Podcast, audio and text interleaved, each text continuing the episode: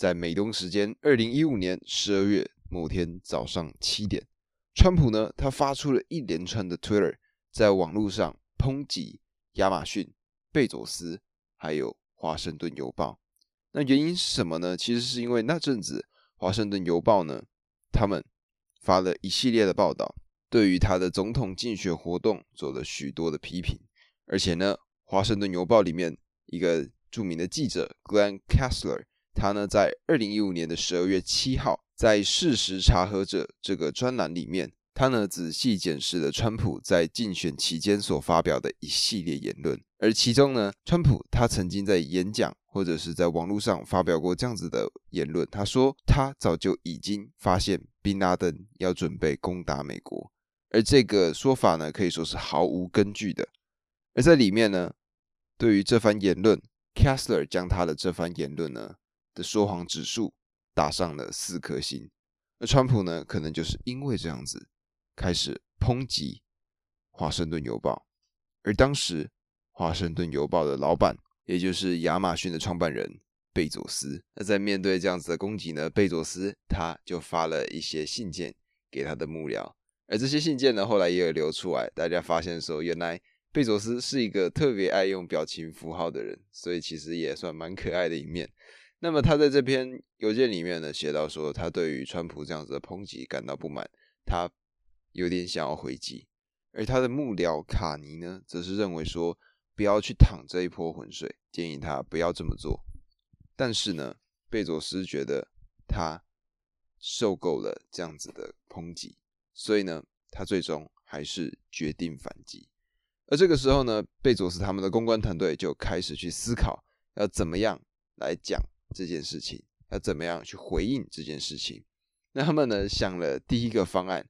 那不得不说，我在看书的时候看到第一个方案，差点笑到不行。它里面呢是这样写的：他说，就像川普两边的头发一样，亚马逊和华盛顿邮报是各自独立的。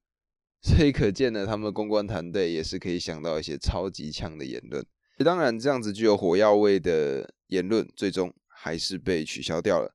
最后呢，他们的公关决定了这样子的一个选项。我觉得呢是一个非常巧妙的选项。当天下午呢，Jeff Bezos 他呢就在 Twitter 上面发了他的最新贴文。他说：“终于被川普泡了，但是我们还是会为他在蓝色起源太空船上保留一席。”所以呢，这个做法他不止把这件事情推开，而且又提到了他的另外一间公司，也就是待会会介绍的蓝色起源。那么以川普的个性呢，他当然会回击。他呢就在接下来被接受到访谈的过程中，或者是在未来各式各样的场合，他呢就会试图去指控贝佐斯收购华盛顿邮报是为了他的政治影响力。说他当选之后呢，亚马逊会有这样的问题。后来他还刻意用了一个 hashtag 写说 hashtag 亚马逊华盛顿邮报。企图去抹灭他的媒体正当性，所以呢，就因为 Bezos 他买下了华盛顿邮报，他卷入了政治纷争里头。当我们把时间回到了二零零八年这个时候，那在二零零八年的时候呢，是非常严重的金融危机，也就是金融海啸那个时刻。那么当时呢，华盛顿邮报是由一个家族叫做 Graham 格兰姆家族。所创办的，随着网络的兴起呢，其实这些传统媒体业已经渐渐的越来越疲弱了。而当时的华盛顿邮报已经面临了连续七年的营收下滑。那面对到这样子的情况呢，格兰姆他们也不会坐以待毙，所以呢，他们就试图要去找各式各样的人来收购这间公司。那他们的理想人选呢，必须要有两项特质。第一个是他熟悉网络的技术，第二个他又要关心新闻的使命。而符合这样子条件的人呢，在戏谷他们列出了几个名单。那最终呢，他们将目标投在了两个人身上。一个人呢是 eBay 的创办人，叫做皮埃尔·欧米迪亚；而另外一个人呢，就是亚马逊的创办人贝佐斯。那当时呢，他们列出这个名单之后呢，就开始去寻找这些人。而贝佐斯呢，在台面上他表示不感兴趣。直到了二零一三年的七月的时候，Bezos 他们去参加了一个叫做太阳谷峰会 （Sun Valley） 这样子的一个活动。这个 Sun Valley 太阳谷峰会呢，它就是聚集了各式各样的富豪，甚至呢，它有点被戏称为“富豪的夏令营”。在这样子的场合里面呢，你可以看到谁呢？例如说，你可以看到苹果的执行长 Tim Cook，你可以看到亚马逊的创办人 Jeff Bezos，你可以看到华盛顿邮报、纽约时报各式各样的传统媒体业的老板，你也可以看到，例如说。而就在这样子的一个高峰会上呢，格兰姆他呢就跟贝佐斯私下会面。这时候呢，格兰姆他才知道说，原来贝佐斯他早就已经研究过这个机会，而且呢，在随后非常简短的会谈当中呢，贝佐斯呢他就接受了格兰姆最初的开价两亿五千万美元，而且全额付现。但是要注意的事情是，这个并非亚马逊所购买，而是贝佐斯。亲自出资，他独资买下的这个事业。而 Bezos 呢，他一接手这个华盛顿邮报之后呢，在那一年的秋天，Bezos 他就邀请了在华盛顿邮报里面负责经营，还有负责编辑的这些人们，最主要的领导阶层、管理阶层，来到他的家中。那一天呢，他们在湖面上看到了一个完美的双彩虹。而在当时呢，Bezos 他呢。亲自煎了一堆的煎饼给这一群管理阶层，所以呢，这些管理阶层呢，后来也被戏称为煎饼团队。那在那一天呢，煎饼团队他们就很仔细的去研究了华盛顿邮报现在的情况，所有可以做的，所有要砍掉的，他们都全部把它详细的研究过一遍。而在接下来的几年里呢，朋友偶尔会取笑他收购华盛顿邮报的事情。举例来说，Bezos 他的高中同学名字叫 Joshua 的，他呢就常常笑他说：“Bezos，你老婆呢叫你去买报纸，是要你去买一份，不是要你买一家。”虽然这样子的讲话的方式是十分的搞笑的，但是呢，这其实也是记者们想要问的问题：为什么 Jeff Bezos 亚马逊的创办人他要买下一间报纸？这个完全不合时宜的数位遗迹呢？而在面对到这个问题的时候，Bezos 他的回答很简单，他是说这是西方世界最重要的首都里最重要的报纸，不救他的话，我才是疯了。而这样子呢，大家当然还是会质疑，还是会觉得奇怪，为什么你会这么做？大家可能心里面还是会觉得说，哎呀，你这家伙心里不一啦，你还是希望有一个政治的影响力。是呢，华盛顿邮报的内部成员呢，他们曾经私底下问过 Bezos 这个问题，他的回答一模一样。他说，他觉得一个强大又独立的媒体对社会与民主的健全发展非常非常的重要。那我们不得而知他内心的思考模式是什么，但至少他对外宣称的都跟他所讲的是完全一模一样的。当然，理念是美好的，最终呢，还是必须要回到。华盛顿邮报的经营层面，接下来的那几年呢，报社的印刷广告部悄悄地进行了几次的裁员，而数位媒体部呢，则是招募了少量的成员。他们呢，最终决定了一个明显的转向，他们要开始拥抱科技了。那最初的构想呢，是让其他的报纸订户可以免费线上阅读华盛顿邮报，而这个方案呢，在执行之后得到了不小的反响。而后来，他们呢更是将这个读报的体验全部移植到了 Fire Tablet，也就是我们在第一集的时候所提到的 Project A 的 Fire 平板电脑。而连续开了这两枪之后呢，他们又继续把他们的规模扩大，让原先有订阅 Amazon Prime 的这些用户也可以免费读到这些报纸。后来呢，他们更是设计了华盛顿邮报。他们的专门 APP，那么还记得我当时说他们邀请煎饼团队到家中的时候看到的双彩虹吗？他们新的 APP 的名字就叫做 Rainbow 彩虹。而在贝佐斯他的带领之下呢，二零一五年到二零一九年这段期间，虽然他们是私募公司，不需要提供他们的财报，但是内部的资料显示，他们在这段期间里面赚了一亿美金的利润，所以呢，华盛顿邮报可以说是起死回生了。那么在这段期间呢，也发生了一个著名的事件，叫做雷扎安事件。这个人呢叫做 Jason Rezaian，他呢是一个伊朗人，他是一个驻德黑兰的一个记者，也任职于华盛顿邮报。那他当时呢去伊朗进行他的独立报道，而他呢最终被伊朗政府监禁。原先呢认为可能只是几周吧，所以呢华盛顿邮报他们当时刚开始并没有做太多的动作。后来发现呢，这个时间一直延长，一直延长，他们决定要赶快来帮助雷扎安脱离这样子的险境。贝佐斯呢，跟华盛顿邮报就开始联系了美国各个部门的官员，而甚至呢，贝佐斯他呢还打算要在 Super Bowl，也就是所谓的超级杯，美国最著名的赛事上面打广告，写着释放雷扎安。当然，这个计划最终没有执行，但就可以看见。他们对于拯救雷扎安这件事情投入了非常多的心力。那么，在美国跟伊朗政府两边的斡旋之下呢，最终他们得出了一个折中的方案，并且成功的释放了雷扎安。那雷扎安呢，他就从原先的伊朗政府被移送到了德国德黑兰。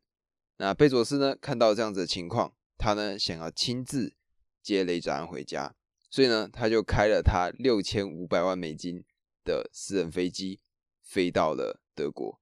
那在飞机上面呢，他装了很多的彩带，然后设立了很多的释放雷扎安的牌子，而当中呢也有很多很多的食物。最著名的呢是玉米饼，因为呢雷扎安他在狱中的时候曾经透露说他好想念家乡的食物。后来呢，他们就用 Bezos 的飞机将雷扎安还有他的妻子载往佛罗里达州稍作休息。那在当时，二零一六年的一月二十八号，《华盛顿邮报》他们的新总部启用了。而在这个启用的过程中呢，贝佐斯他呢也上台演讲。他在他的胸前别了释放雷扎安的彩带，然后在台上发表了这段话。他说：“像《华盛顿邮报》这样重要的机构，有它的基本精神。这种机构有一颗心，一个核心，以及拜伦所谓的灵魂。”如果你想要改变它，你简直是疯了。那是这个地方的一部分，是这里之所以如此特别的原因。那贝佐斯呢？他救下华盛顿这样子的一个活动，再加上雷扎安事件这件事情的加持，贝佐斯他在二零一六年财新杂志中成为了五十大卓越领袖的首位。在贝佐斯这些众多的成就之中呢，他又多增加了一项最新的成就。但是呢？虽然拥有这样子一个非常独立、非常完整的一个媒体，他的这个举动呢，却让亚马逊受到了不小的灾难。为什么这么说呢？在贝佐斯的眼里，他认为亚马逊是亚马逊，华盛顿邮报是华盛顿邮报。但是呢，如果是其他人的角度、其他人的看法里面，就会觉得这个东西都是贝佐斯所持有的，所以呢，这两个东西一定有关联。所以，包括像川普。像沙地阿拉伯，还有各式各样中东的国家，对华盛顿邮报呢充满怨念，而这样子的做法呢，也或多或少的影响到了亚马逊在世界各地他们的营运计划。所以呢，虽然贝佐斯他认定这两个东西是独立的企业，但是全世界的人们不这么认为。但是呢，自从贝佐斯踏进了媒体业之后呢，他。就继续的往前迈进，他继续往下一步走，他走向了好莱坞。时间呢，先来到二零一六年的时候，是一部新的作品，叫做《海边的曼彻斯特》，他准备上映了。那这部作品呢，是一部有机会得到奥斯卡奖的作品，而他们是由亚马逊所拍摄的。而当时呢，亚马逊的员工他们呢就问到了贝佐斯说。呃，贝佐斯可不可以跟你借用你在洛杉矶的房子来当做宣传的地点？贝佐斯想也没想就说好，没有问题。二零一六年的年底的时候呢，贝佐斯在洛杉矶的家中为这部电影举办的一场派对。这场宣传活动呢，可以说是众星云集。例如说，最经典的迈特戴蒙有来到现场，还有他的主演 K C Affleck 也有来到这个地方。还有各式各样非常非常有名的明星都在这里。而这个呢，就是亚马逊在成立他们的影音事业之后第一个最红最红的作品。而这又是为什么他们会从原先完全没有踏足这个产业，到后来进入这个产业，甚至去跟 Netflix 一较高下呢？我们把时间往前回推，推到二零一零年。那在二零一零年的时候呢，亚马逊他们呢其实是有各式各样的服务的。那在这个服务里面呢，他们是有贩卖，可能只要花几美元，我们呢就可以连线上网看一次影片。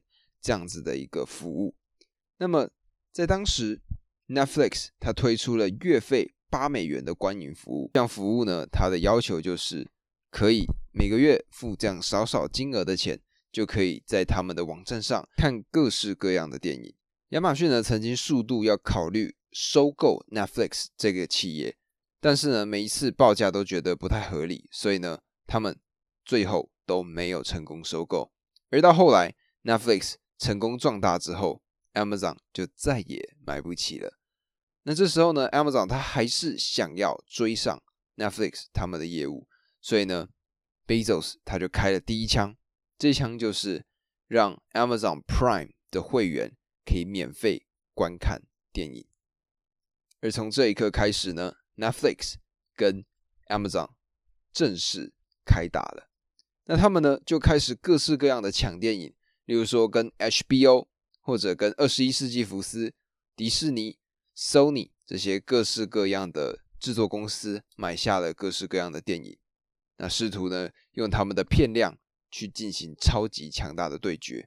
但是呢，他们在这样子恶斗下去呢，他们就发现了一个非常严重的问题，也就是他们永远都不是影片的制作商。所以呢，这些好莱坞的制作公司。他们呢就可以一直抬价，一直抬价，一直抬价。他们就发现，最终只是两家公司一直汇钱给好莱坞而已。所以呢，他们两边都决定了一个最新的选项，也就是自己制作影音内容。而 Netflix 呢，首先成功了。他们在二零一三年的时候推出了一部最新的作品，叫做《House of Cards》，也就是中文名称的。纸牌屋，那纸牌屋呢，在讲的就是一些美国政界他们的勾心斗角的手段，有点像是美国版的《三国演义》，非常非常的好看。因为我自己看过，所以呢，在这边推荐给大家。那么亚马逊呢就不淡定啦，他听到这样子的一个消息，他就觉得完了完了完了，他们现在要怎么做比较好呢？他们也决定要自制单集，但是他们没有一个方向。而这个时候呢，就来了一个新的主管。这个人呢叫做 Price。Price 呢，他的祖父辈开始就已经在好莱坞里面打滚，都是非常非常著名的影片制作人。而 Price 的加入呢，则为 Amazon 注入了新的活水。那他们呢，首创了一个新的做法，也就是在二零一四年，他们开始了 Amazon 的试播集。那么，如果在看美剧的观众呢，应该就可以理解到试播集它的重要性。我们呢在看试播集的时候呢，就会了解到这个剧它里面所讲到的角色，他大概会经历到什么样的问题。那透过在看到第一集的时候，我们呢会做投票，然后这些背后的平台商，他们呢就会看到，然后决定要不要继续注资，让这部作品继续拍下去。而亚马逊呢，他们也成功的打响了他们的第一炮，也就是一部在讲述变性人家庭的作品。名字叫做《透明家庭》。这部作品呢，在二零一五年一月的金球奖成功获奖。而获奖之后呢，普莱斯他呢就开始了更多不一样的选择。而亚马逊呢，也在这个产业里面渐渐的找到了自己的定位。他们呢制作了一些很有名的儿童节目，他们呢也找来了许多厉害的导演，制作了很多不一样的单集。前景看起来呢是一片的看好。但是呢，Prime Video 的危机也渐渐来临了。那首先呢，就是 Price 他自己搞出来的事情。那有一次呢，他呢半夜喝醉了，当时呢，他跟一个演员叫做哈基特。这个哈基特呢是一位同性恋。那在这个过程中呢，Price 他呢开了几个性骚扰的玩笑。这个举动呢让哈基特非常的不满，甚至呢隔天还打电话给亚马逊哭诉。